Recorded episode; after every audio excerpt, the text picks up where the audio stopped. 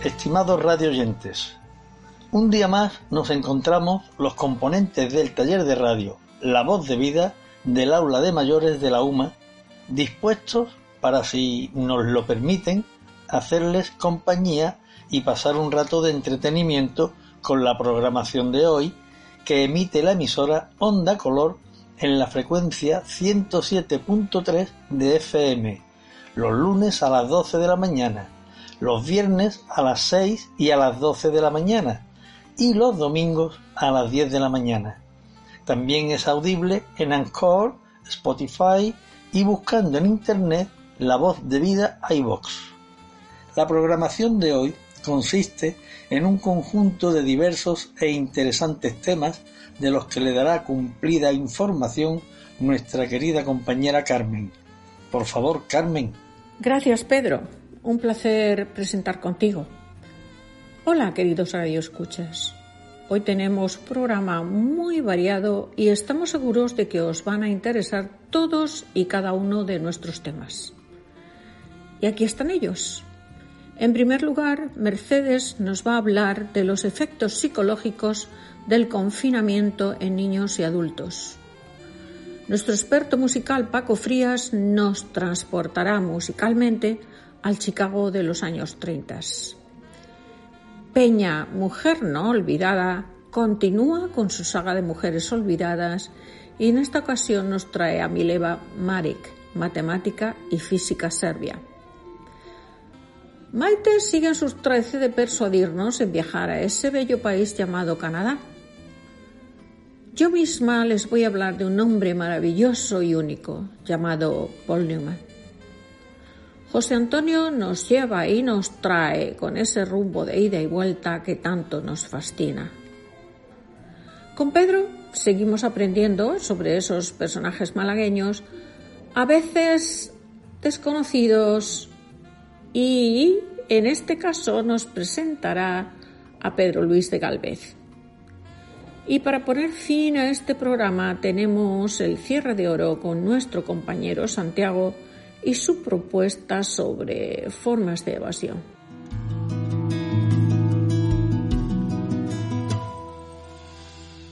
Que vuelvan los besos, las risas, las voces y los bares llenos, los gritos, los goles. Que vuelva el abrazo, el aplauso, los soles. Que vuelvan por Dios los niños al cole que vuelvan los cines y las palomitas y los teatros llenos de buenos artistas.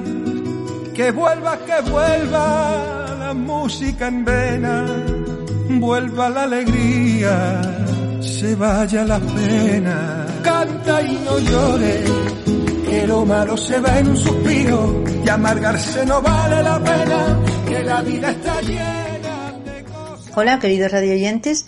Un día más desde casa con ustedes en La Voz de Vida. Mi tema de hoy es el confinamiento y los efectos psicológicos que está teniendo y pueden tener en un futuro en los adultos y en los niños. Aunque ya somos un poquito más libres y poquito a poco iremos saliendo si todo va bien y todos somos responsables, sabemos que esto nos está afectando en mayor o menor medida. También voy a hablar de la única beneficiada del confinamiento que ha sido nuestra madre naturaleza los brindis al sol, los besos al aire, que vuelva a escuchar una buena noticia y al despertarme sentir tus caricias. La cuarentena suele ser una experiencia desagradable para los seres humanos, debido a que es un aislamiento obligatorio y que implica nuestra pérdida de libertad. Esta situación tiene una potente carga psicológica sobre nosotros de repente nuestra vida se paraliza y nos toca adaptarnos temporalmente a una nueva situación. Rafael Ballester Arnal, catedrático de Psicología Clínica de la Salud de la Universidad Jaime I de Castellón, comenta que, como sucede en todas las situaciones de crisis, lo que más nos afecta durante el confinamiento o periodo de cuarentena es la incertidumbre, es decir, el no saber cómo evolucionará la epidemia, no saber qué impacto tendrá sobre la salud pública a corto, medio y largo plazo, no saber qué efectos económicos y sociales tendrá en nuestro país y cómo todo esto nos afectará personalmente y a nuestro entorno más próximo. La mejor vacuna, dice Ballester, contra la incertidumbre es la información. O sea, se nos debe transmitir de una forma certera, sencilla y veraz lo que se sabe de esta enfermedad e inmediatamente transmitirnos seguridad. Seguridad que se deriva de tener la suerte de disponer de uno de los mejores sistemas sanitarios públicos del mundo. Ballester destaca que esta incertidumbre puede llevarnos a la búsqueda de información constante y que hoy en día nos la encontramos por diferentes vías. La televisión, la radio, internet, los WhatsApp, que tenemos que tener mucho cuidado porque mucha de la información que estamos recibiendo no son de fuentes oficiales y pueden llevarnos a error, provocando ansiedad y preocupación y llevándonos incluso a realizar comprobaciones sobre nuestra salud física, como por ejemplo estar tomándonos la temperatura constantemente. Estas comprobaciones aumentan nuestros niveles de ansiedad y aparecen síntomas que pueden llevarnos a la hipocondría, que es el miedo y preocupación irracional a padecer el contagio. Por supuesto, el momento que acontece nos genera estrés, pero no solo la situación vivida, sino también todas las consecuencias que ésta genera. La pérdida del trabajo, la reducción de ingresos mensuales, perder el negocio, etc. En el caso de las personas con hijos pequeños también hay un aumento del estrés, Quizás para los niños sea más complicado entender esta situación y por qué no se puede salir de casa, pero de los niños hablaré más adelante.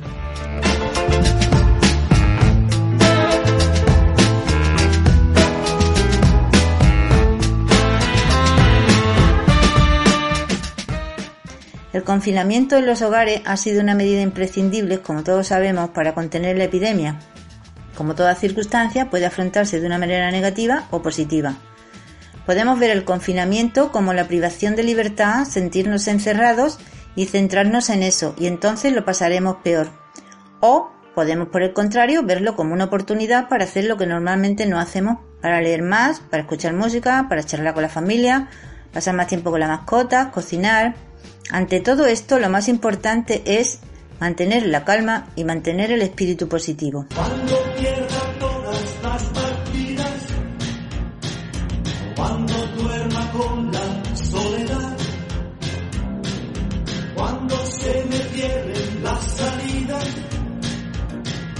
y la noche no me deje en paz. Cuando sienta miedo del silencio, cuando cueste mantenerse en pie, cuando se revelen los recuerdos y le pongan contra la pared. ¿Pueden quedarnos secuelas psicológicas a los adultos? Pues sí, ¿Quién no las está sufriendo ya? Los altibajos emocionales son perfectamente normales en estas circunstancias y debemos aceptarlos como una parte más de nuestro mecanismo de supervivencia. Pasar de la efusividad a la dejadez, de la motivación al desánimo, de la ilusión al miedo. Y la sensación de irrealidad que tenemos, nos acordamos de la vida que hacíamos antes y nos parece aún más alejada en el tiempo de lo que realmente está. Los expertos confirman que la situación que estamos atravesando nos dejará secuelas psicológicas, pero no necesariamente tienen que ser negativas. Por ejemplo, nos dejarán reflexiones acerca de lo vulnerable que es nuestra salud y lo importante que es cuidarnos.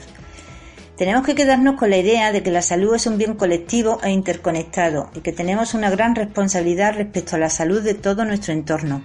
Que esto sirva también como un antídoto contra el individualismo que impera en la actualidad. También tenemos que pensar en la importancia de la solidaridad hacia los afectados, la, comprensión, si estamos infectados o somos sospechosos de estarlo y de lo duro que es sentirse estigmatizado. Los efectos psicológicos negativos que nos pueden quedar después del confinamiento pueden ser depresión, estrés, insomnio y ansiedad, y que podrían perdurar meses o años según advierte un equipo de psicólogos de la Universidad Complutense. Con respecto al estrés, los factores estresantes están asociados a una mayor duración de la cuarentena, al temor de infección, a suministros inadecuados, a información insuficiente o contraria, a pérdidas financieras, etc. ¿Qué deberíamos hacer para paliar en la medida de lo posible los efectos negativos? Pues fomentar la socialización, realizando videollamadas con amigos y familiares, evitar pensamientos y anticipaciones catastrofistas porque esto genera ansiedad. Importante estar en el presente, ocuparnos día a día sin estar permanentemente conectados a información sobre el tema, realizar actividades placenteras por internet, museos, conciertos, teatros, deportes, actividades manuales. Y importante es expresar cómo nos encontramos emocionalmente, porque nos ayudará a calmarnos. Y lo más importante de todo es el afrontamiento positivo. Estar unidos. No es que no nos dejen salir, es que gracias al sacrificio individual evitaremos males mayores y estamos haciendo un bien para nuestra comunidad. Somos parte de un movimiento para el bien común.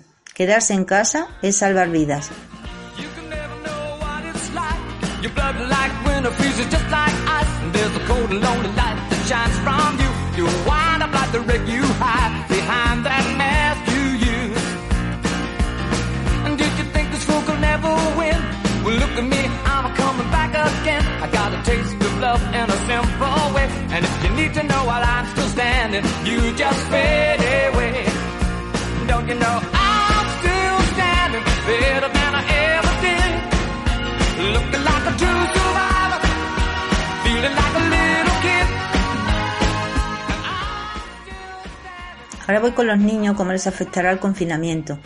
Y a los niños les afectará la cuarentena más o menos dependiendo de cómo lo gestionen los adultos de la familia. Si sus referentes le transmiten seguridad e información sobre lo que está ocurriendo con lenguaje efectivo, lo podrán gestionar mejor. Las consecuencias psicológicas son variadas a corto o medio plazo. Enfado, irritabilidad, tristeza, ansiedad, conducta oposicionista o desafiante y también les puede aparecer alteraciones en el sueño. Aunque dicen los expertos que los niños en general tienen una buena capacidad de adaptación, incluso superior a la de los adultos, que por tanto, aunque aparezcan síntomas, no se alargarán en el tiempo. Si coinciden todos es que hay que estar atentos a los pequeños cambios que sufran y si después de 15 días no recuperan su rutina normal y siguen irritables, retadores o con falta de sueño, hay que pedir ayuda.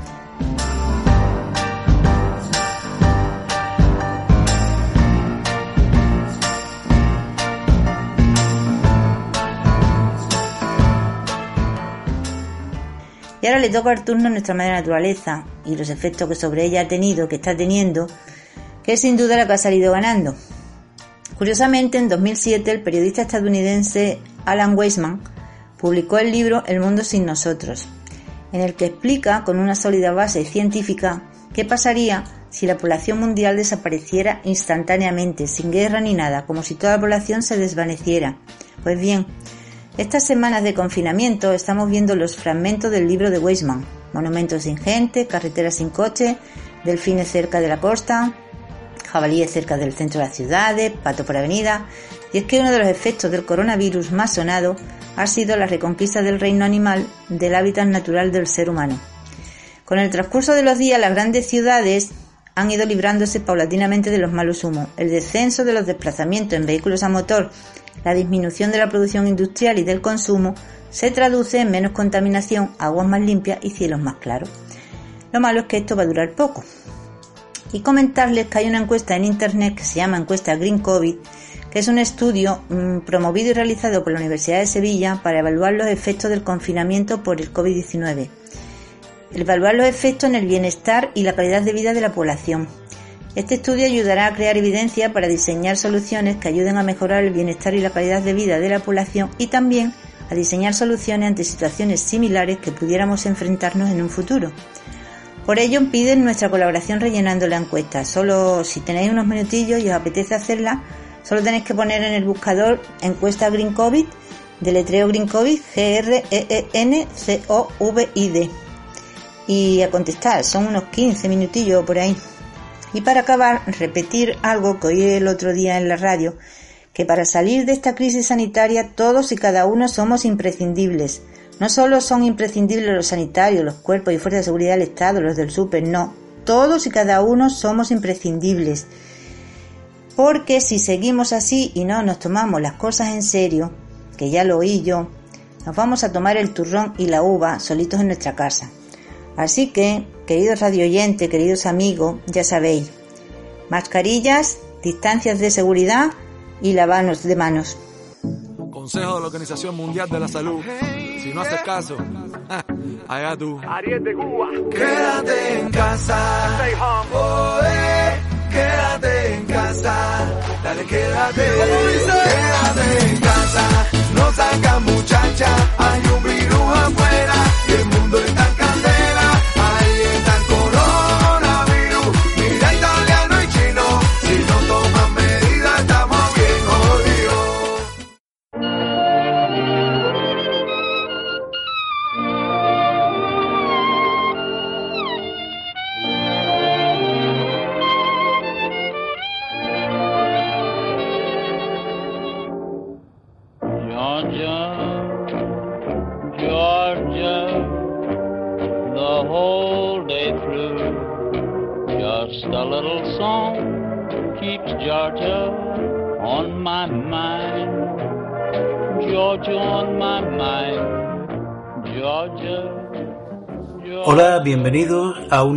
sección de La Voz de Vida.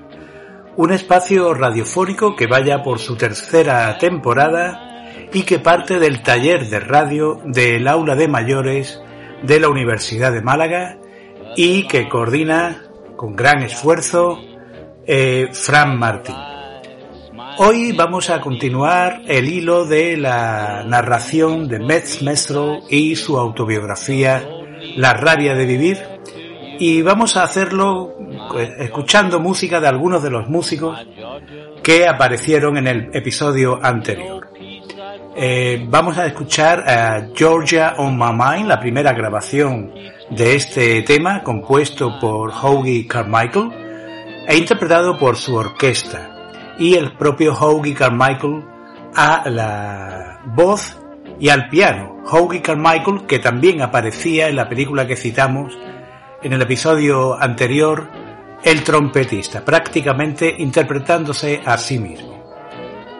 Es una grabación realizada el 15 de septiembre de 1930 en Nueva York, con entre otros, voy a, mencionarlos en el orden en que aparecen en los solos, eh, Joe Benuti al violín, Hoagie Carmichael a la voz y al piano, Ray Lotby a la trompeta, Jack T. Garden al trombón y Bix Beiderbecke con unos solos extraordinarios, aunque pocos, a la corneta.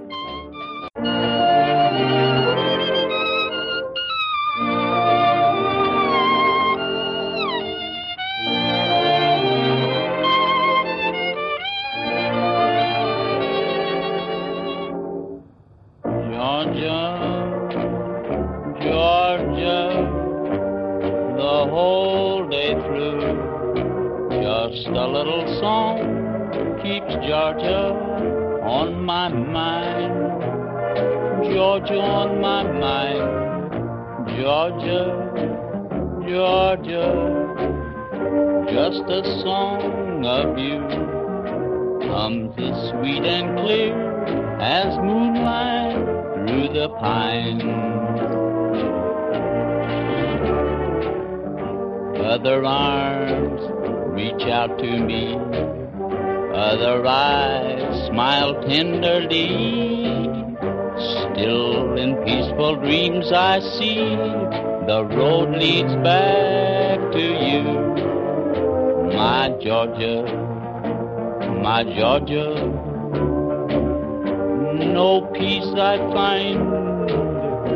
Just a little song keeps Georgia on my mind.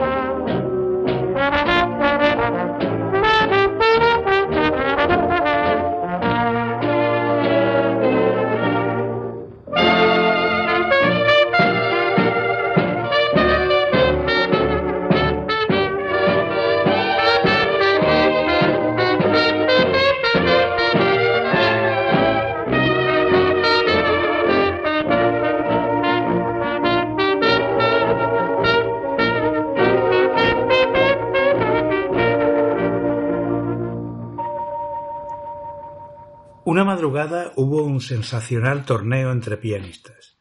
Fats Waller nos pasó a buscar por no recuerdo qué café. Estábamos Eddie Condon, Jack Blanc, yo y un par de blancos más, y junto con los pianistas negros Willie the Lion Smith y Corky Williams nos llevó a su casa. Llegamos a las cuatro de la madrugada. Fats era un individuo maravilloso, una de las personas más joviales que jamás he conocido. Tenía tal sentido del humor que al lado de él era imposible sentirse triste. Medía un metro ochenta y cinco y pesaba casi cien kilos. Se sentaba al piano la noche entera y a veces buena parte del día siguiente, sin levantarse siquiera para ir al lavabo. Y nosotros le poníamos al alcance botella tras botella de ginebra casera. Aquella noche Corky se sentó y se puso a tocar Tea for Two, una pieza que para Willie the Lion Smith era pan comido. De pronto Willie saltó diciendo Aparte y déjame a mí, hijo de puta. Eso no es tocar el piano. Haciéndole sitio a su lado, Corky se mantuvo en los bajos mientras Willie atacaba los agudos, y al fin le dejó todo el teclado sin que el tiempo vacilara un solo instante ni se estropeara un compás. Después de que Willy tocara un rato, le llegó el turno a Fats, que se hizo cargo de la situación del mismo modo. Estuvo allí bastante tiempo, mirando significativamente a Willy cada vez que inventaba algo o exhibía un truco especial. Así siguieron turnándose con la música cada vez más inspirada, sin darle al piano un segundo de descanso. Oímos ahora T for Two en una grabación de eh, junio de 1937 con eh, Fats Waller al piano.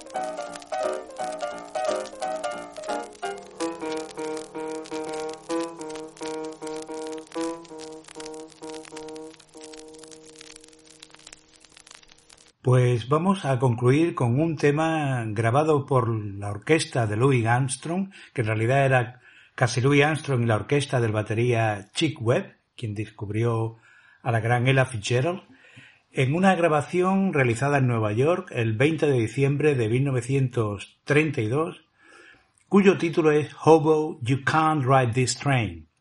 Vagabundo, no puedes montarte en este tren. Los hobos la traducción es vagabundo, pero en realidad eran unas, eran trabajadores itinerantes del campo que pues iban a trabajar donde encontraban trabajo y eh, se trasladaban de forma ilegal en, en los trenes, en los trenes de mercancía. Hay una película de Robert Aldrich, El Emperador del Norte, con Lee Marvin, Ernest Borgnine y Keith Carradine, se desarrolla cuando esta época, la Gran Depresión, que trata, va sobre esto. De hecho, Lee Marvin interpreta al hobo número uno, que le llamaban A número uno. 19 de diciembre de 1932.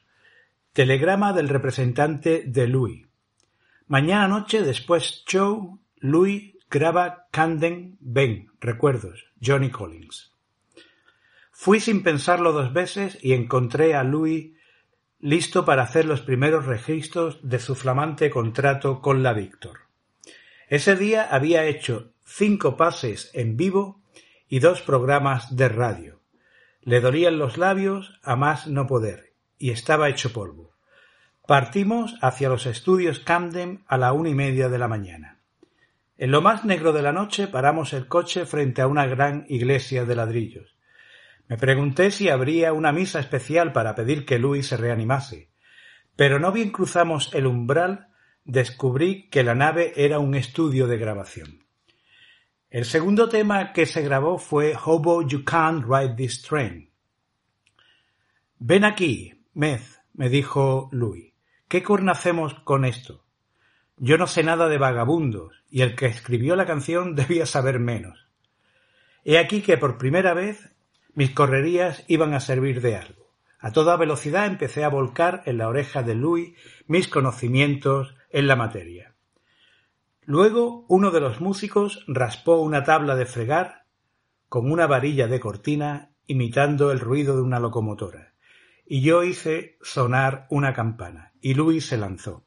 Sin otra ayuda que la información que yo le había dado, soltó las riendas de su inventiva y produjo la siguiente letra.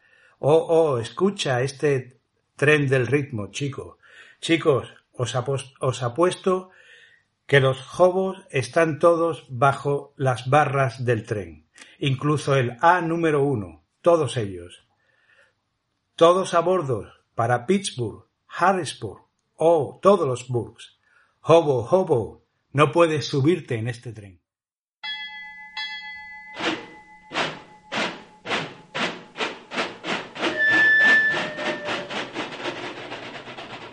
My, my, my.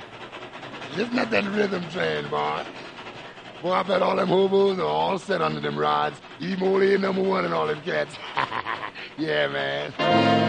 All aboard for Pittsburgh, Hattiesburg, all, all the boys. Oh boy, you can't ride this train.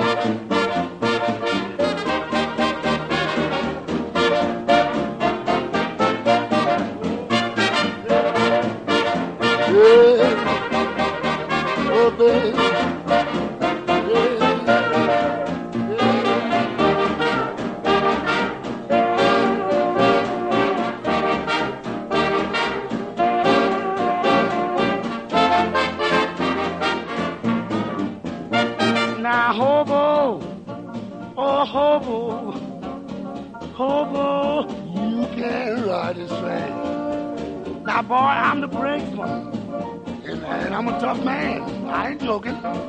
You can't ride this train. Hey, hobo, lift your hobo. Mm, boy, you can't ride this train. Yeah, man. Yeah. ride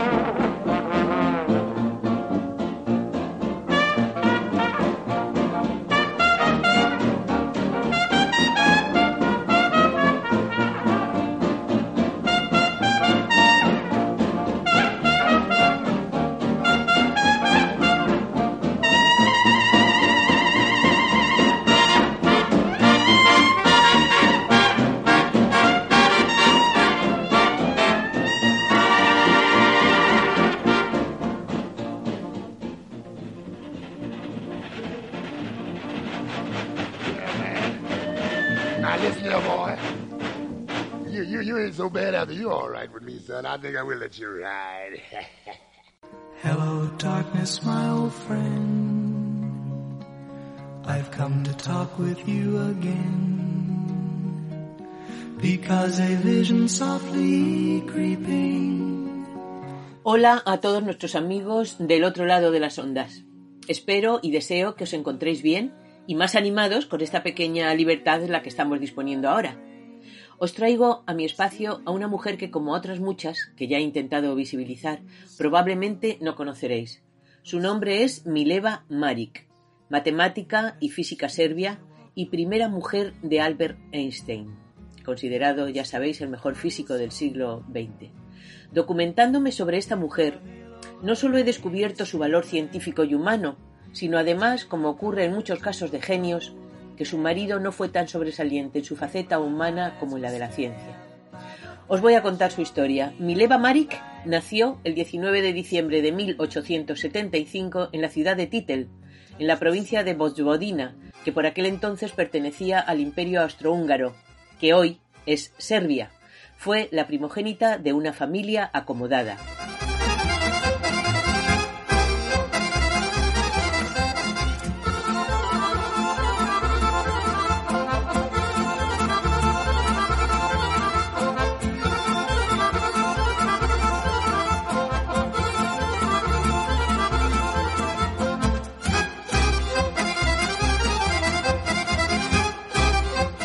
Empezó sus estudios a los 10 años, en un colegio para niñas. Pasa después al Instituto Sremka Mitrovica, centro que dispone de un magnífico laboratorio de física y química, donde parece ser empezó su pasión por estas materias. Es aceptada más tarde como estudiante privada en el Real Colegio de Zagreb, con una dispensa especial porque en ese centro solo admitía varones.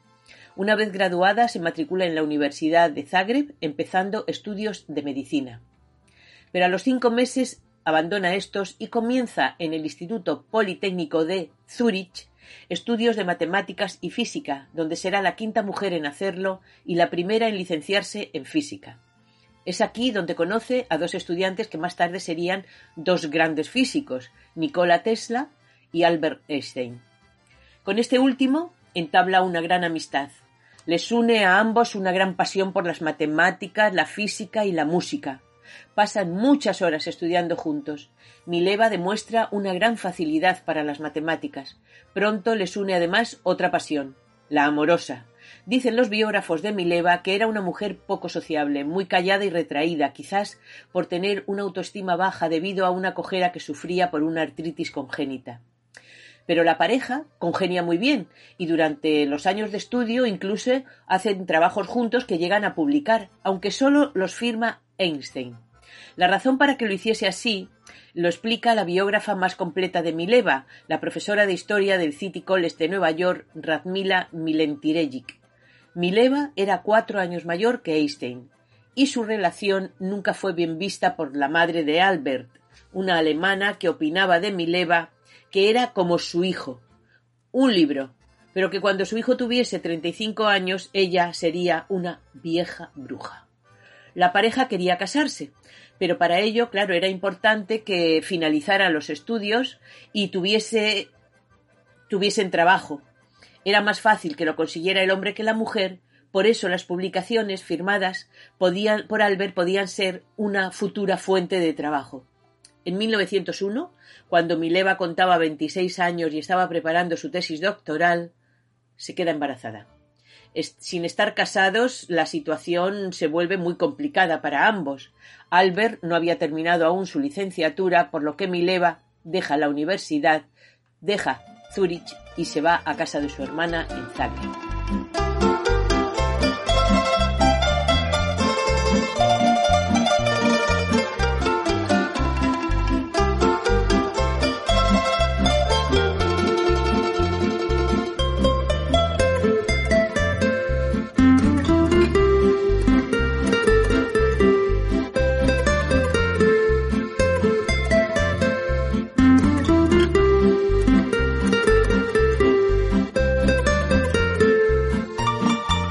Mantienen durante, meses una abundante correspondencia. Da a luz una niña, a la que llaman Lizard, pero mm, Albert no comunica a su familia este hecho. De esa niña hay dos versiones. Una que nació y murió de una forma inmediata y la otra que parece que es quizá la más probable es que la dieron en una adopción encubierta. El hecho es que de esa niña no existen ni certificados de nacimiento ni de muerte. En 1903, cuando Albert se licencia, se casan y se instalan en Berna, ya que su marido consigue su primer trabajo en la fábrica de patentes de dicha universidad.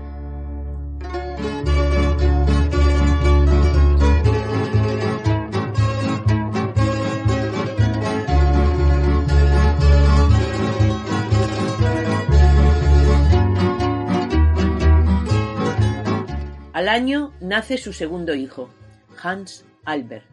Mileva, mientras se dedica al cuidado familiar, sigue durante casi siete años desarrollando investigaciones sobre la teoría de los números, sobre el cálculo diferencial e integral, sobre funciones elípticas, teoría del calor y electromecánica y efecto fotoeléctrico. Trabajan intensamente con su marido y su gran habilidad matemática fue decisiva en la resolución de las teorías. En 1910 nace el tercer hijo de la pareja, Edward, que nace afectado por un retraso mental y precisará cuidados y dedicación intensos por parte de su madre. Esto produce un cierto distanciamiento de la pareja, aunque Mileva continúa ayudando a su marido a preparar sus clases y las conferencias que impartía. Al año siguiente, la familia regresa de nuevo a Zúrich, donde Albert da clases de en la universidad, pero solamente durante un curso, ya que desde Berlín recibe una oferta de trabajo en los laboratorios Planck y de profesor en la universidad de dicha ciudad. Deciden entonces trasladarse a Berlín y parece además que también influye en esta decisión el hecho de que Albert mantenía desde hacía meses una relación amorosa con una prima suya llamada Elsa que vivía en Berlín. Mileva descubre esta relación y pide el divorcio, pero no lo consigue y es obligada a una convivencia con unas condiciones impuestas por su marido que harán de este periodo de su vida no sólo la decepción amorosa que le rompe el corazón, sino descubrir el lado misógino y oscuro de su marido. Entre las exigencias impuestas para la convivencia se encontraban, por ejemplo, Mantendrás limpio mi estudio, pero sin tocar mi escritorio. Cuidarás del orden y limpieza de mi ropa. Me servirás en mi habitación tres comidas al día renunciarás a toda relación personal conmigo excepto cuando lo exijan las apariencias sociales, y no esperarás afecto alguno por mi parte. Aguanta bajo estas reglas, conocidas por la correspondencia que mantuvo con su amiga Ellen Savick y con su hermana, durante algo más de un año, pero el 29 de julio de 1914 lo abandona y con sus hijos regresa a Zúrich. Nadie puede guardar toda el agua del mar en un vaso de cristal. ¿Cuántas gotas tienes que dejar caer hasta ver la marea crecer? ¿Cuántas veces te he hecho sonreír? Esta no es manera de vivir. ¿Cuántas lágrimas puedes guardar en tu vaso de cristal?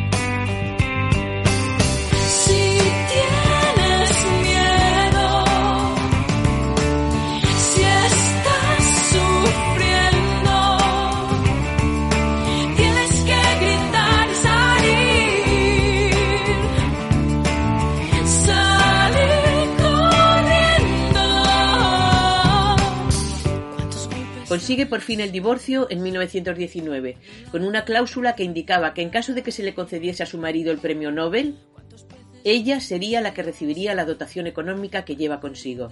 Y así fue dos años más tarde. Quizás fue la forma de cobrarse lo suyo, pues la notoriedad pública le había sido negada, los gastos médicos tremendos que le ocasionó la enfermedad de su hijo Edward, que desarrolló una esquizofrenia y necesitó de varios internamientos, hizo que tuviese que conseguir ingreso dando lecciones privadas a estudiantes de la universidad.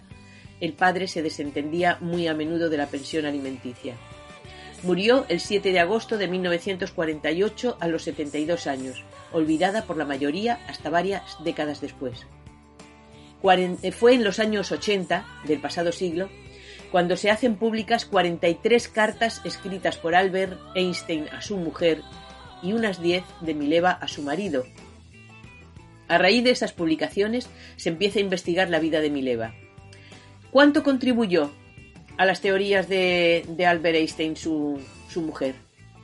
Pues los años gloriosos de Albert coinciden con los que impartió, con los que compartió con su mujer, según Evans Harris, la teoría de la, relatividad comienza con la tesis que Mileva escribe y presenta al profesor Weber en el Politécnico de Zúrich cuando abandona la universidad por su primer embarazo.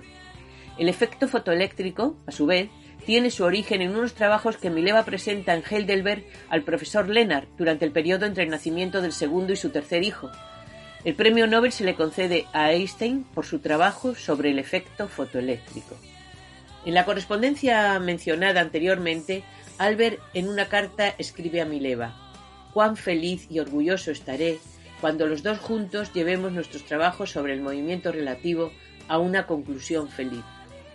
Asimismo, existen numerosos testimonios que en este espacio no puedo desglosar porque me llevaría el programa entero, que hacen pensar que sí, que la contribución de Mileva y su gran talento para las matemáticas fue decisiva e importante para el éxito de las teorías de su marido. Solo voy a leer parte de una carta de Mileva a su hermana. Ahora Albert está considerado como el mejor de los físicos alemanes y le rinden muchos honores. Estoy feliz por su éxito. Solo espero que la fama no tenga efecto perjudicial sobre su persona. Ahora tiene muy poco tiempo para mí y sus hijos. Uno consigue la perla y el otro la concha. La famosa frase que detrás de un gran hombre siempre hay una gran mujer, en este caso se cumple, aunque yo la cambiaría un poco por detrás de un gran físico había una gran matemática y madre. Hasta la semana que viene, cuidaros mucho.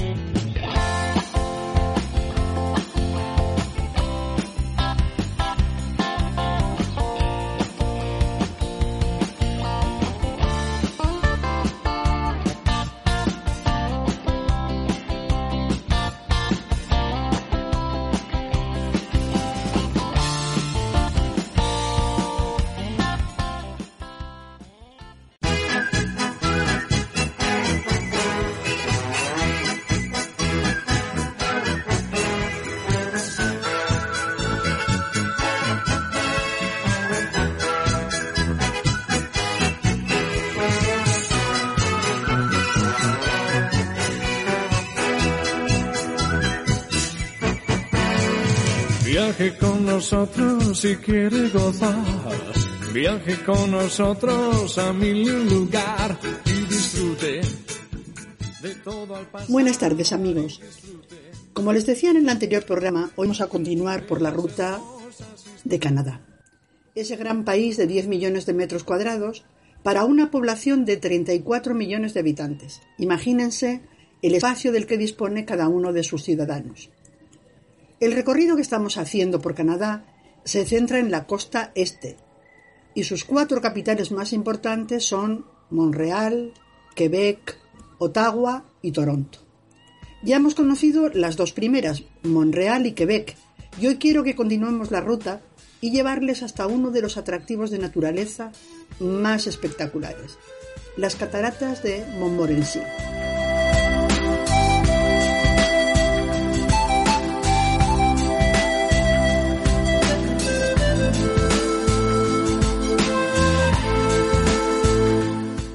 Son unas imponentes cascadas de más de 83 metros de altura, más estrechas que las cataratas del Niágara, pero 30 metros más altas. Desde una base construida especialmente para ser observadas, impresiona ver caer ese salto de agua con la fuerza que tiene, una fuerza increíble y un caudal de una potencia espectacular. Simplemente escuchar el ruido del agua al caer ensordece los oídos.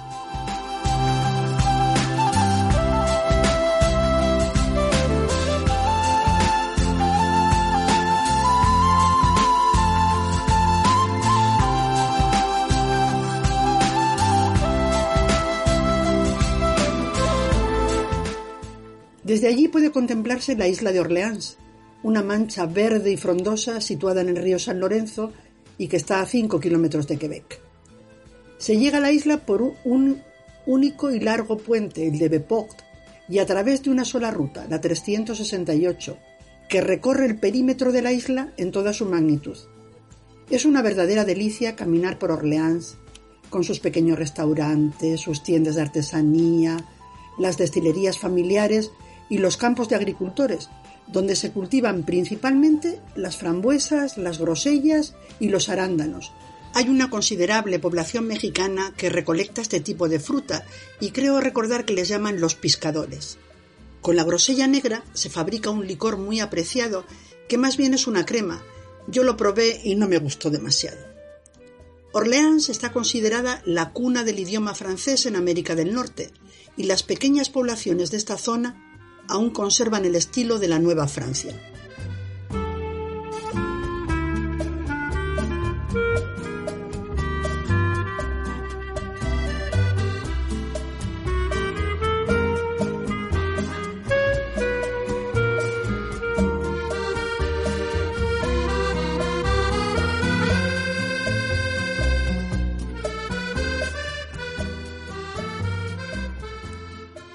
Continuamos nuestro camino hacia Ottawa y vamos a hacer un alto en el Parque Omega, una reserva de animales muy importante. En este parque se pueden ver las especies canadienses más autóctonas como son el oso negro, de gran tamaño, que tiene un aspecto fiero y muy pesado, y sin embargo se mueve con una agilidad increíble. Están los alces con su impresionante cornamenta, auténticos devoradores de zanahorias, que además comen en las propias manos de los visitantes, yo tuve la impresión de estar dando chucherías a los niños. Vimos ciervos, jabalíes, castores.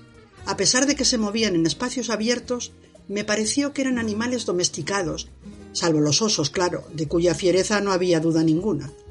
Recorrimos el parque en autobús para poder, poder verlos sin peligro. Desde allí atravesamos la región de los Troy Rivière y bordeamos los montes Laurentides para llegar hasta el Château Montebello, es un lugar de película. Un gran hotel, otra vez el más grande del mundo, construido todo él con troncos de cedro rojo. Es de una suntuosidad y un lujo fuera de lo habitual. Allí suelen reunirse los pertenecientes al grupo G7 con el presidente americano a la cabeza. El enclave del Chateau Montebello está situado en un auténtico paraíso, rodeado de un gran parque con un lago donde se pueden realizar deportes náuticos, tiene campos de golf, pistas de tenis. Las instalaciones interiores cuentan con piscinas climatizadas, spas, baños turcos, saunas. Vamos, un manjar para estómagos exigentes. Pues justamente allí comimos ese día, y no quiero extenderme demasiado por no despertarles el apetito. En el gran salón comedor con una enorme chimenea central había largos buffets con todo tipo de alimentos y además con una presentación fabulosa y parrillas donde asaban las carnes desde cordero hasta buey, en fin, una verdadera pasada. Me costó digerir esa impresionante comida, pero en el recuerdo aún la sigo disfrutando. Camarero, Señor, camarero, Señor, ¿qué hay para hoy?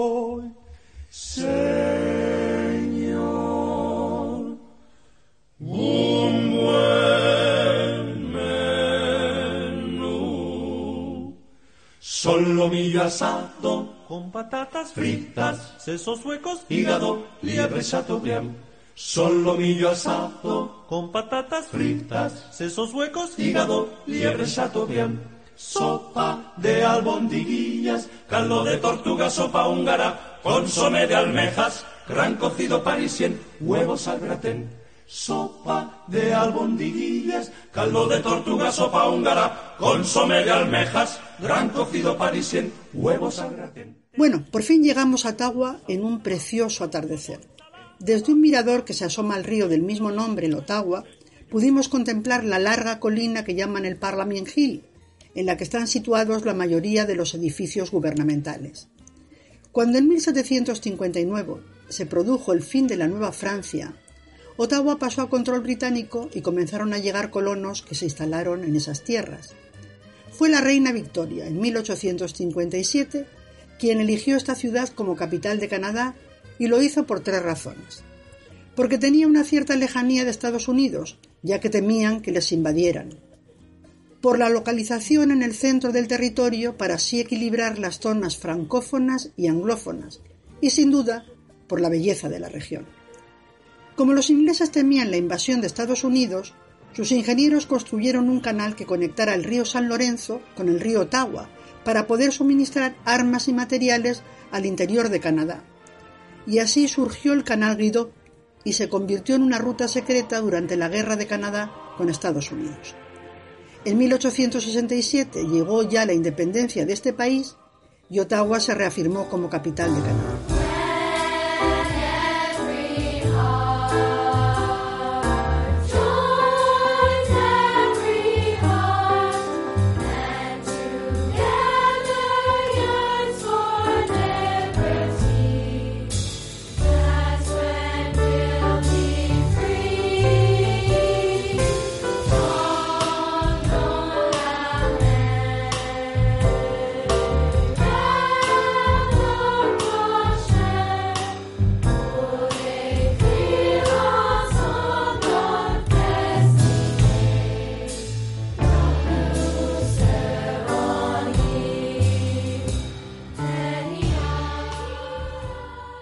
Les diré los lugares que a mi entender son necesarios de visitar en esta ciudad.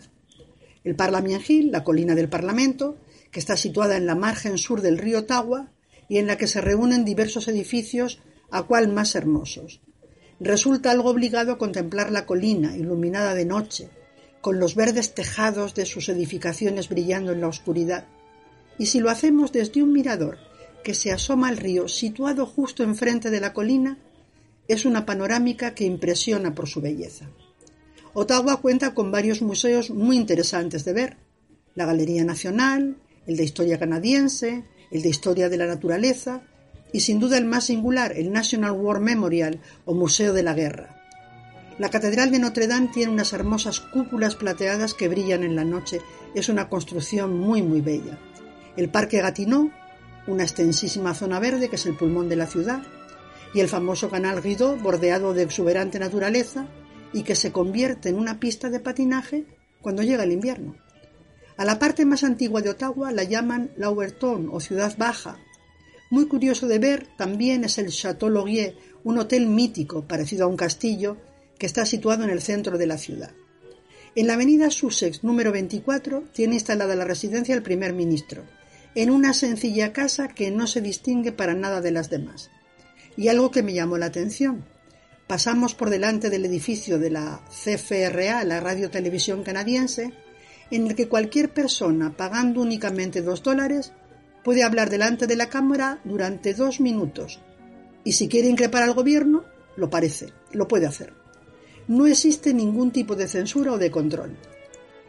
Creí que hoy culminaría la visita a Canadá adentrándonos en las mil islas, un mini crucero en barco difícil de olvidar, pero he agotado el tiempo y habremos de posponerlo para otro día. No les engañé cuando les dije que este país, Canadá, tiene tan grandes dimensiones que necesita un tiempo muy superior al habitual para recorrerlo. Utilicen, por favor, esta pequeña libertad condicional que nos han concedido, siendo muy responsables y guardando todas las precauciones. Debemos pensar que otro confinamiento como el que hemos tenido sería muy difícil de soportar. Y, y solo de nosotros depende. Tengan muy buena semana y un saludo muy cordial. Hasta la próxima.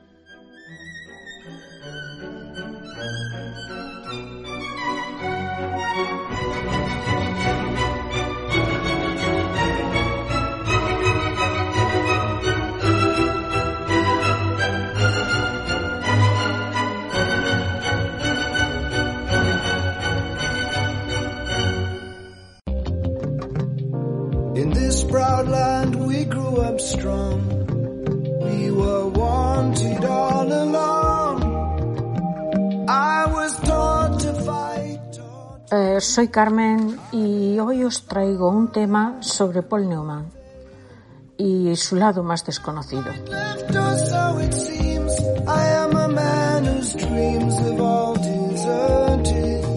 I've changed my face, I've changed my name,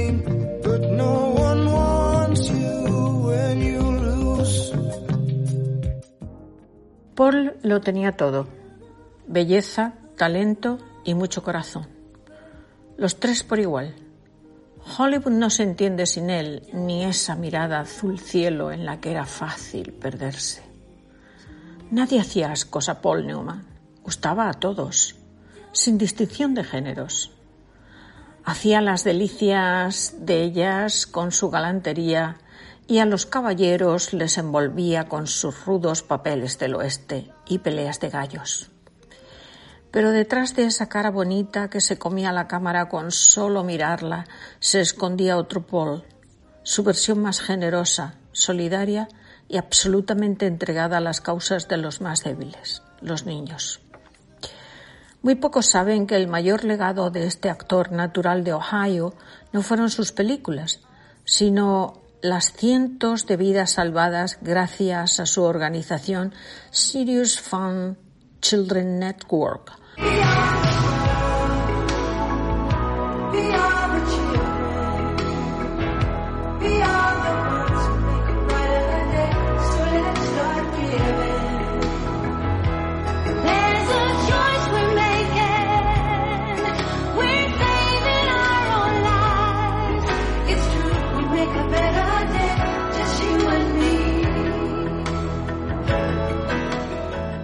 La historia comienza hace más de tres décadas en Connecticut, Estados Unidos, cuando el oscarizado intérprete por partida triple abre su primer campamento para niños con enfermedades crónicas.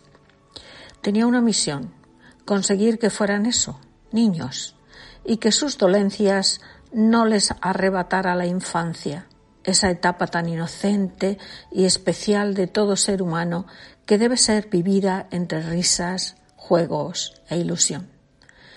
Aquel pequeño sueño que comenzó con un campamento hoy en día reúne más de 30 refugios que acogen a niños de más de 50 países, entre ellos España. El director de cine Paco Arango, creador de Aladina, la fundación que ayuda a niños enfermos de cáncer en nuestro país desde hace más de una década, tiene claro que Paul Newman debería haber recibido el Premio Nobel de la Paz. Como en vida ya no pudo ser, él insiste que aunque sea modo póstumo, se lo merece más que nadie.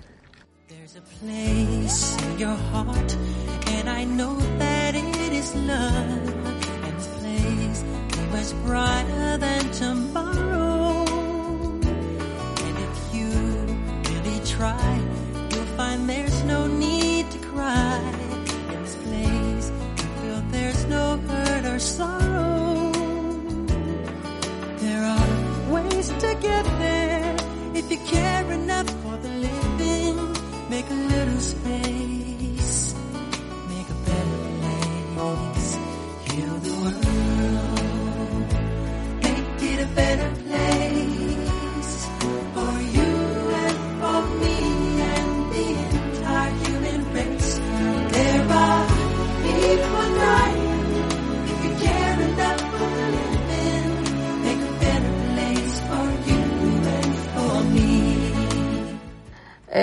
conforme con los campamentos, el protagonista de títulos tan inolvidables como El golpe, La gata sobre el tejado de zinc o El buscavidas, creó una línea de alimentos con su nombre, Newman's On, que destina el 100% de sus ganancias, una vez descontados los gastos, a actos benéficos, habiendo donado más de 500 millones de euros. Su marcha debido a un cáncer de pulmón cuando tenía 83 años, hace más de una década, dejó un vacío en la pantalla grande, donde seguía dando caña a pesar de la edad. Pero sobre todo dejó huérfanos los corazones de esos pequeñajos a los que visitaba y dedicaba su alma de niño. Hoy en día es su hija Clee Newman, fruto de su matrimonio con Joan Woodward, quien se mantiene a cargo de la organización, protegiendo y mimando la herencia más grande que le dejó su padre, el amor hacia los más débiles.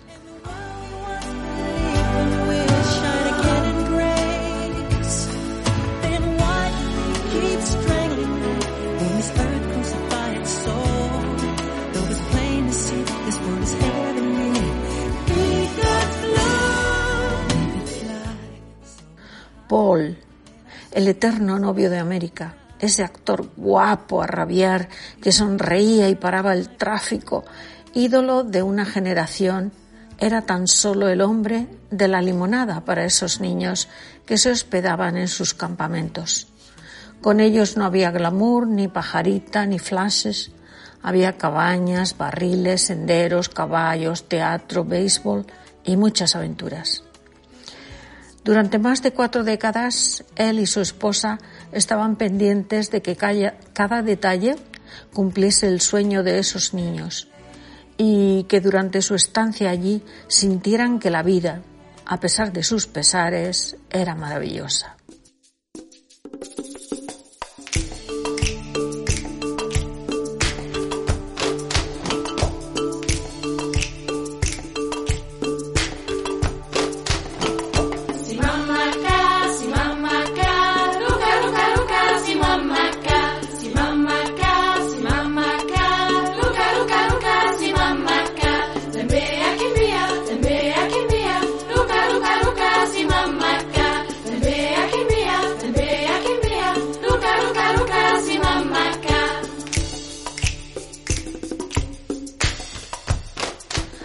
Maravilloso. Así era Paul, cuyo corazón tamaño XXL siempre será recordado por otra grande del celuloide, su compañera y amiga Susan Sarandon. En medio del movimiento Me Too y la desigualdad todavía presente en el cine, la actriz contó por primera vez el gesto tan noble que tuvo con ella. Eh, esto ocurrió durante el rodaje de la película Al caer el sol, que protagonizaron en 1998. Eh, Susan confesó que a pesar de tener un papel de peso con las mismas características que las de sus colegas varones, ella cobraba menos que ellos. Al enterarse, Paul se pronunció con palabras, pero sobre todo con hechos. Dio un paso al frente y ofreció parte de su sueldo. Gestos como este de oponerse a la brecha salarial, su compañerismo, su filantropía y su entrega absoluta al trabajo fueron lo que le llevaron a la cima con más de 60 películas, premios de todos los tipos, incluyendo el Oscar honorífico y el premio humanitario de Jean Hertzog también entregado por la Academia de Artes y Ciencias Cinematográficas de Estados Unidos. Otro galardón que se llevó por alcanzar el segundo lugar y que nada tiene que ver con el séptimo arte es del circuito de carreras Le Mans en Francia. Pero no todo en su vida fue de color de rosa.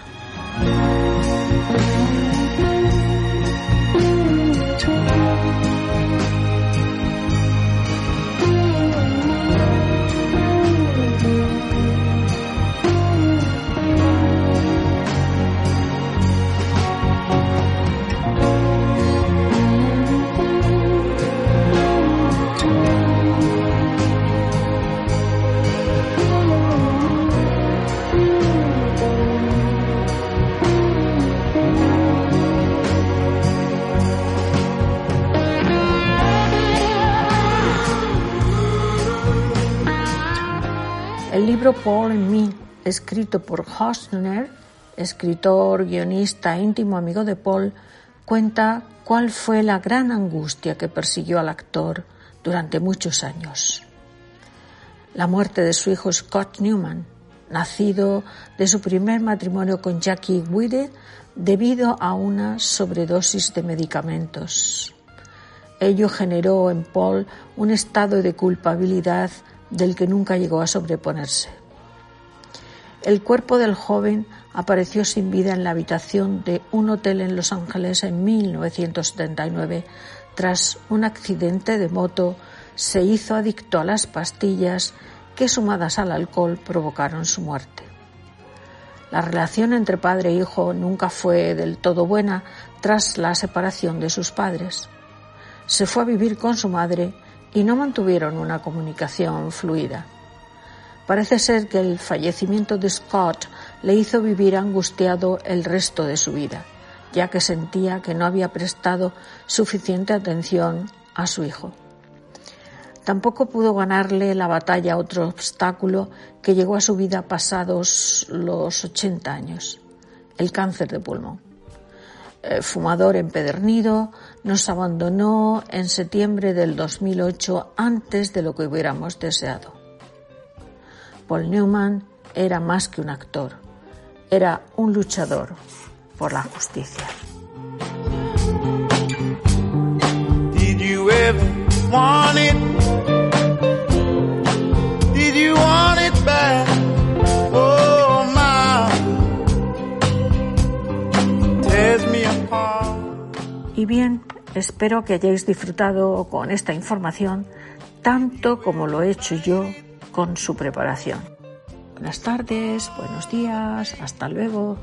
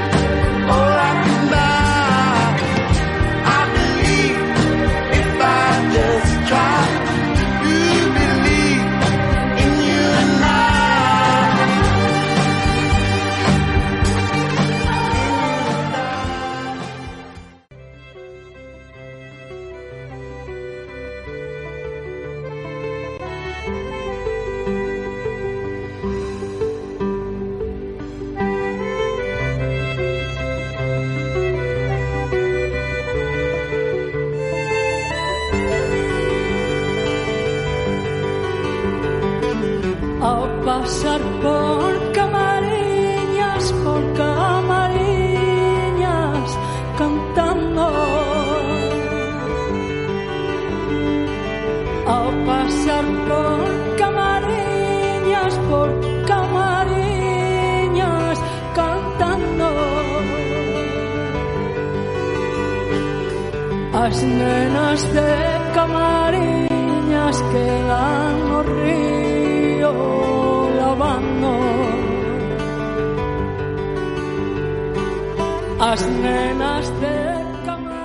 Aquí estoy en mi camarote, otra noche sin dormir, con el cuerpo molido de tantos pantocazos que da el barco. Dos meses en estas condiciones. El otro día, hablando con el contramaestre, un gallego de Camariñas, 32 años en la mar, me decía, esto no lo soportamos ni los viejos lobos de mar. Y mire que yo he pasado temporales, incendios, y hasta una vez el barco se fue a pique. Pero esto, esto es la tormenta perfecta. Ahí me di cuenta que hacía unos días que se me había metido en mi cabeza, como si fuera un soniquete, la canción de Pachandión con toda la mar detrás. Mal presagio. Pachandión, antes de cantante, fue marinero durante una temporada en un barco, y cuando escribió esta canción, sabía de lo que hablaba. 36 y el 37 que salieron a la mar. Una mañana de marzo,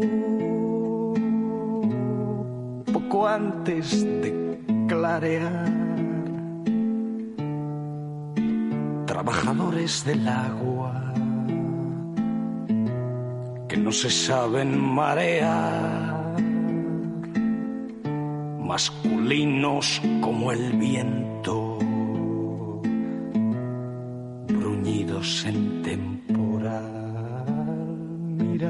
ahí van, mirad, ahí van los que en tierra firme no saben andar, que beben vino y no saben nadar, porque el destino no les quiso enseñar.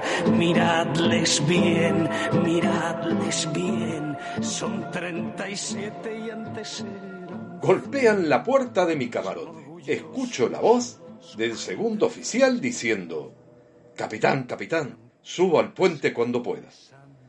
Me levanto y a medio vestir subo hasta el puente de mando. Cuando llego, lo veo con la cara iluminada y con el dedo indicándome que mirar hacia la proa. Miro hacia la cuarta que me marca y a lo lejos veo que en el horizonte se ven unos rayos de luz. Se veía que hasta la mar brava que nos había acompañado se amansaba. Volví a recuperar mi semblante de capitán. Me di media vuelta y le dije, avisa a toda la tripulación que suba.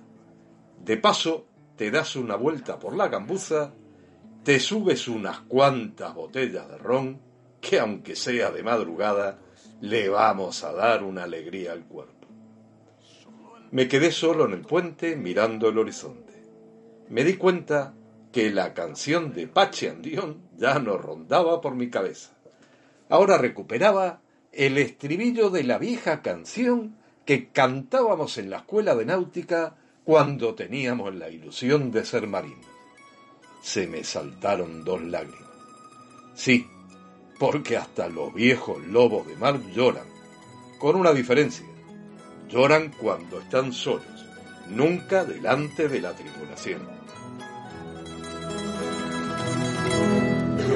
Quiero ser marinero. De un barco de velas blancas, llevar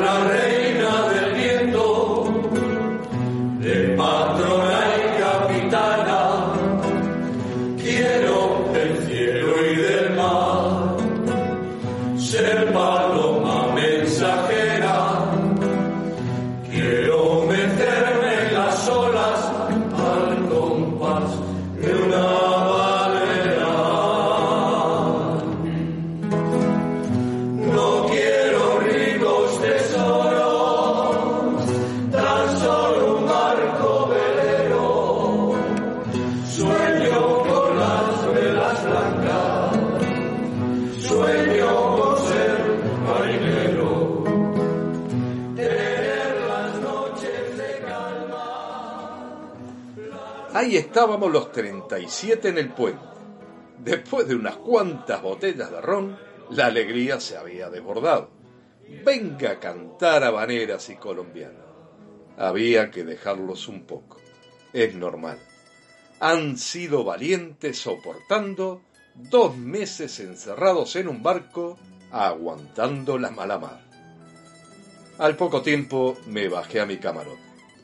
Ellos necesitaban desmadrarse un poco y yo necesitaba estar solo. Puse de fondo una canción que hacía tiempo que no escuchaba.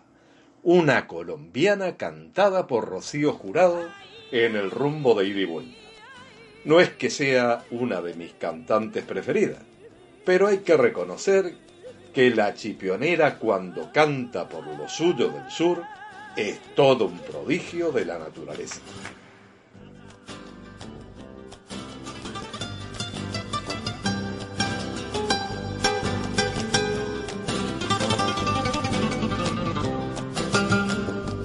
El amor de España, mira.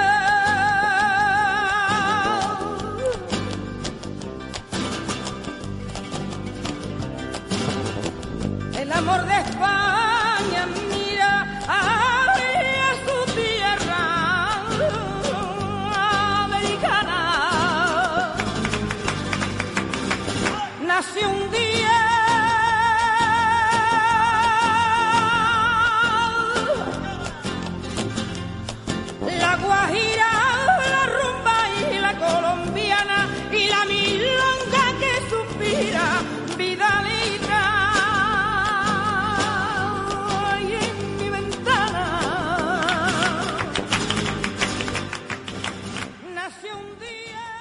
Cuando pasa un tiempo suficiente en el que la tripulación ya habrá saciado sus ansias de recuperar su vida normal, vuelvo a subir al puente.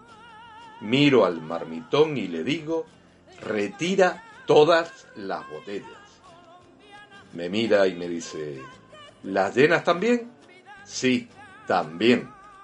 Algunos tripulantes me miraron con cara de, capitán, un poco más.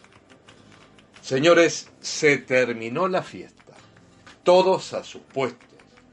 Timonel ponga rumbo a Jamaica, que ya hemos perdido mucho tiempo por culpa de este temporal. Señores, posiblemente después de esta experiencia, muchos abandonaréis la mar. Pero de momento, a seguir navegando, que otro puerto nos espera. Así que a reparar las averías, a revisar hasta el último grillete, para que todo vuelva a estar a son de mar.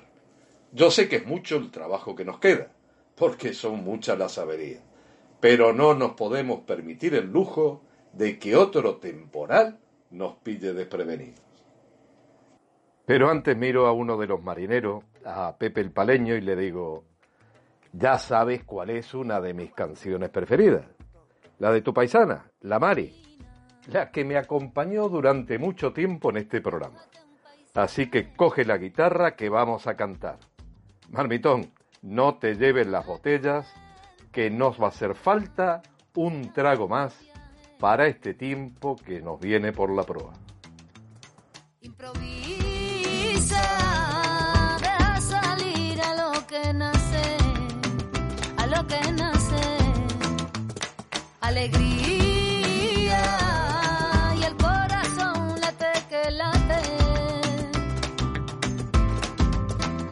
Hay muchos soles, muchas estrellas, hay muchas nubes, vuela con ellas.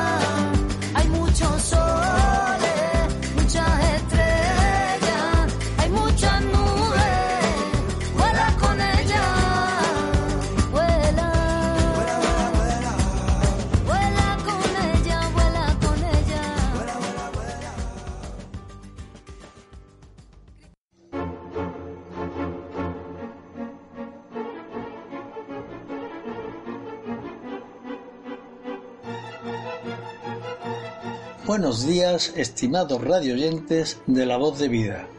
De nuevo con vosotros desde mi garita. Hoy vamos a narrar la historia de un malagueño que vivió cuanto quiso, amó cuanto pudo y fue fiel a Teresa Espíldora, con quien tuvo dos hijos, Pepe y Pedro. Este malagueño, descendiente de la familia Gálvez de Macharabiaya, fue la oveja negra de la familia. Era poco conocido en Málaga, motivado a que su vida transcurrió fuera de esta ciudad. Su nombre, Pedro Luis de Gálvez. La cosa va de Pedros. Nació Pedro en Málaga en 1882 en el número 7 del pasaje de Campos, a espaldas de la casa donde nació un año antes Picasso.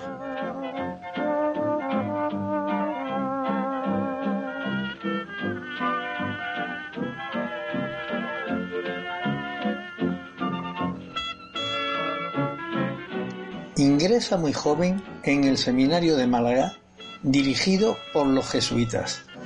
Al poco tiempo, su carácter ácrata, individualista e independiente se manifiesta, y harto de estar en el seminario, trepa por los muros y escapa.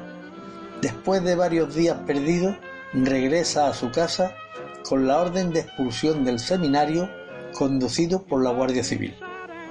En 1988, el padre de Pedro, ex general carlista, marcha con su familia a Madrid para hacerse cargo de la administración de la finca de un viejo amigo suyo.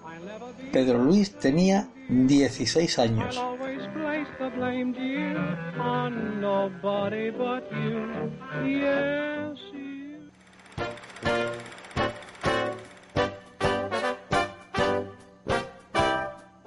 Pedro oposita como alumno de la Real Escuela de Bellas Artes de San Fernando, quedando el número 2 en el examen de ingreso.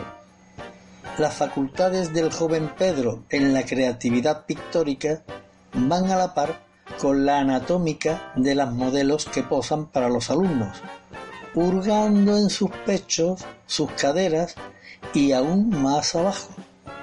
El escándalo es de tal proporción que el asunto llega al juzgado. La dirección de la Real Escuela decide la anulación de su matrícula y su expulsión. El poeta Pedro Luis de Gálvez era un hombre que nunca estuvo de acuerdo con la vida. Era un tipo mujeriego, bebedor, anarquista, presidiario, pícaro y un tanto caradura. Cuando iba a tomar café a casa de los amigos, se llevaba las cucharillas de plata.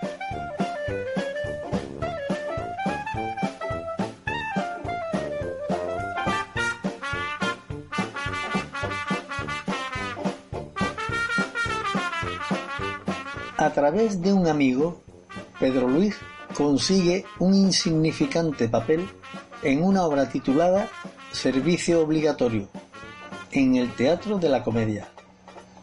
El padre de Pedro, enterado de esta actuación, adquiere una localidad en el patio de butacas y en plena representación el general sube al escenario portando un bastón y apalea con él a su hijo Pedro ante la sorpresa y el estupor del público y los actores.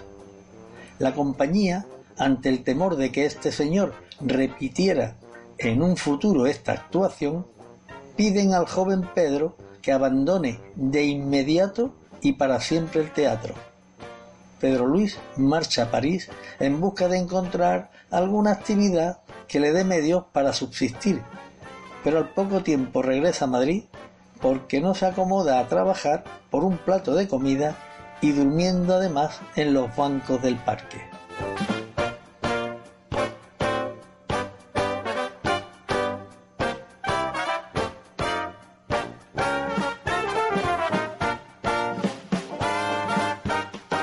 A finales de 1905, Pedro Luis de Gálvez, junto a Maximiliano Muñoz Monje, se dedican a dar conferencias por Andalucía que en realidad se tratan de soflamas aprendidas del ideario ácrata que Pedro ya tiene asumido. Guillaume Apollinaire, La Vie Anecdotique, Mercurio de Francia, 1913, contaba que en Pueblo Nuevo del Terrible, un poblado minero perteneciente al municipio de Belmez, en Córdoba, Pedro Luis estaba dando un discurso tan violento que fue denunciado y la policía acudió al local a detenerlo. Pedro sacó un revólver apuntando con él a la policía y retrocediendo hasta una ventana por la que saltó a la calle. Detenido en Córdoba, un tribunal militar lo juzgó y condenó a 14 años de prisión, siendo conducido al penal de Ocaña.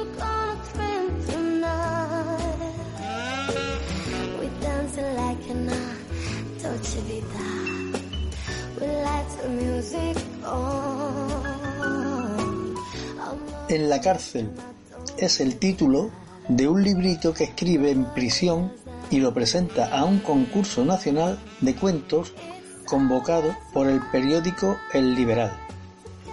Pedro gana el concurso. Informado el jurado de que el ganador se encuentra en prisión, sus miembros, Pedro de Répide, Alberto Insúe, Palacio Valdés y Gómez de la Serna, mueven los hilos y consiguen el perdón del gobierno para Pedro Luis. El periódico El Liberal lo nombra corresponsal en Melilla, pero los líos políticos y económicos de Pedro llevan al periódico a retirarle la confianza que pusieron en él, quedando relevado de la corresponsalía.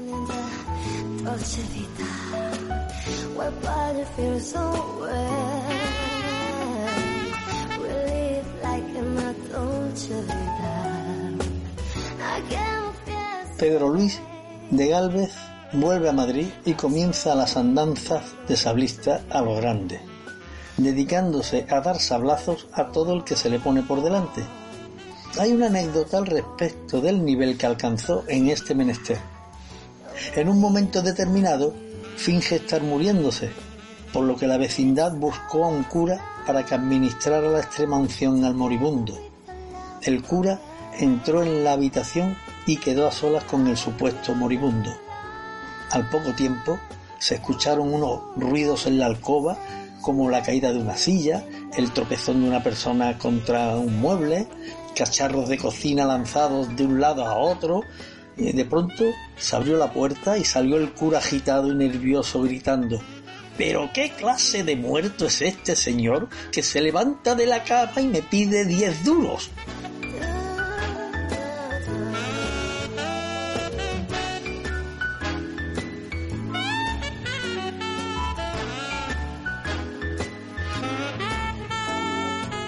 Otra anécdota es que fue el primero en empeñar a un gato en el Monte de Piedad. Acudió al monte a empeñarlo y el empleado le dijo que no podía admitir el empeñar a un gato. Empezó una discusión entre los dos y en estas el gato saltó sobre el empleado y se subió a una estantería furioso. El empleado, muy asustado, le dio a Pedro unas monedas y le pidió, por favor, que se marchara y dejara allí al gato.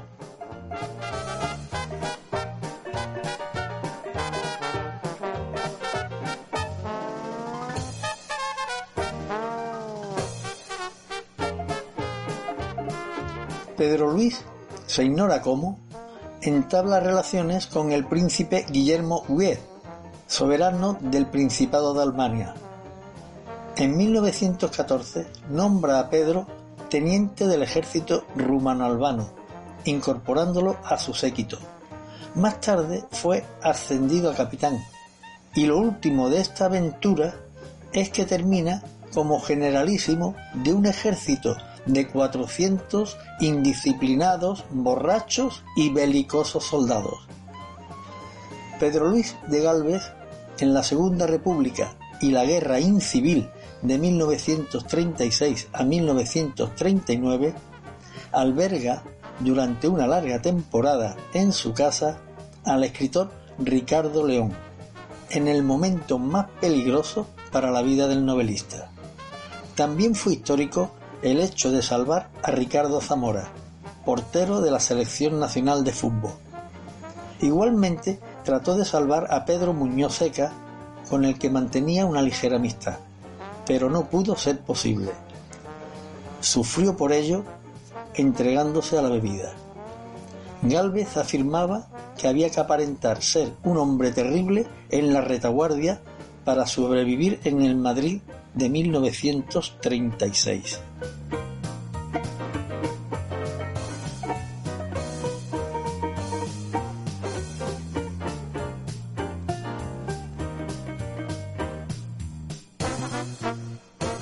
Pedro Luis de Gálvez fue fusilado en la cárcel de Porlier, Madrid, el 20 de abril de 1940. Y esto, estimados radioyentes, es todo por hoy. Gracias por su atención y espero haber conseguido hacerles pasar un buen rato con mi narración. Así que os espero la próxima semana desde mi garita. Y recuerden, con vosotros siempre Pedro.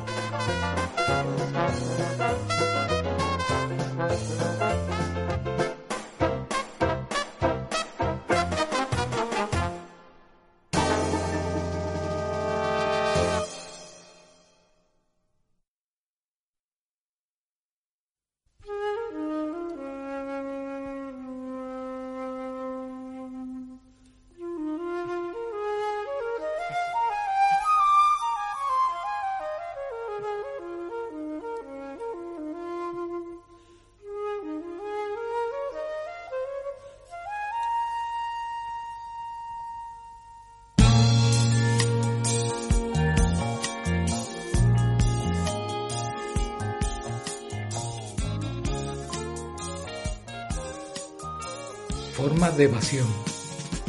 Te cuento la mía. Me sitúo en calle San Agustín, aquí en Málaga, principios de los 80. Antiguo convento de San Agustín. Se utilizaba el convento para impartir cursos a los estudiantes extranjeros. Llamaron a Tabletón para que actuaran. Los guiris, muy analíticos y muy formales, esperaban.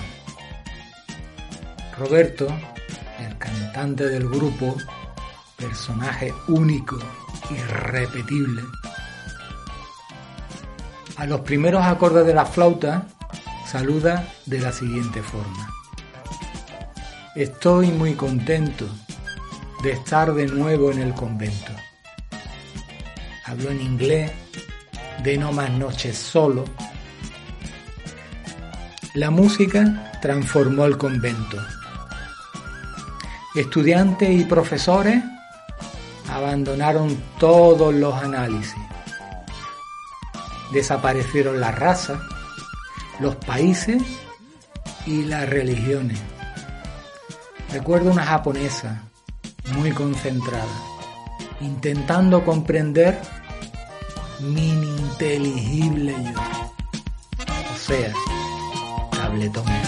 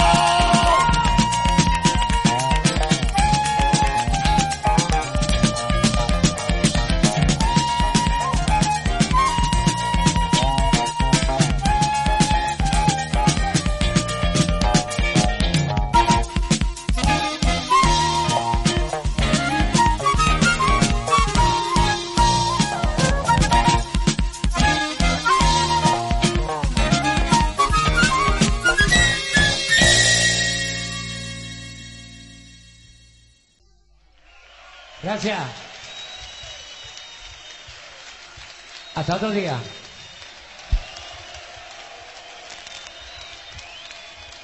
Muchas gracias.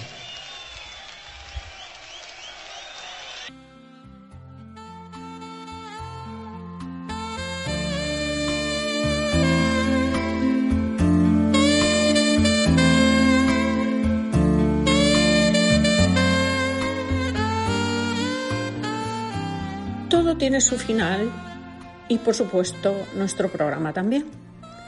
Esperamos haberlos entretenido porque ese es nuestro objetivo principal.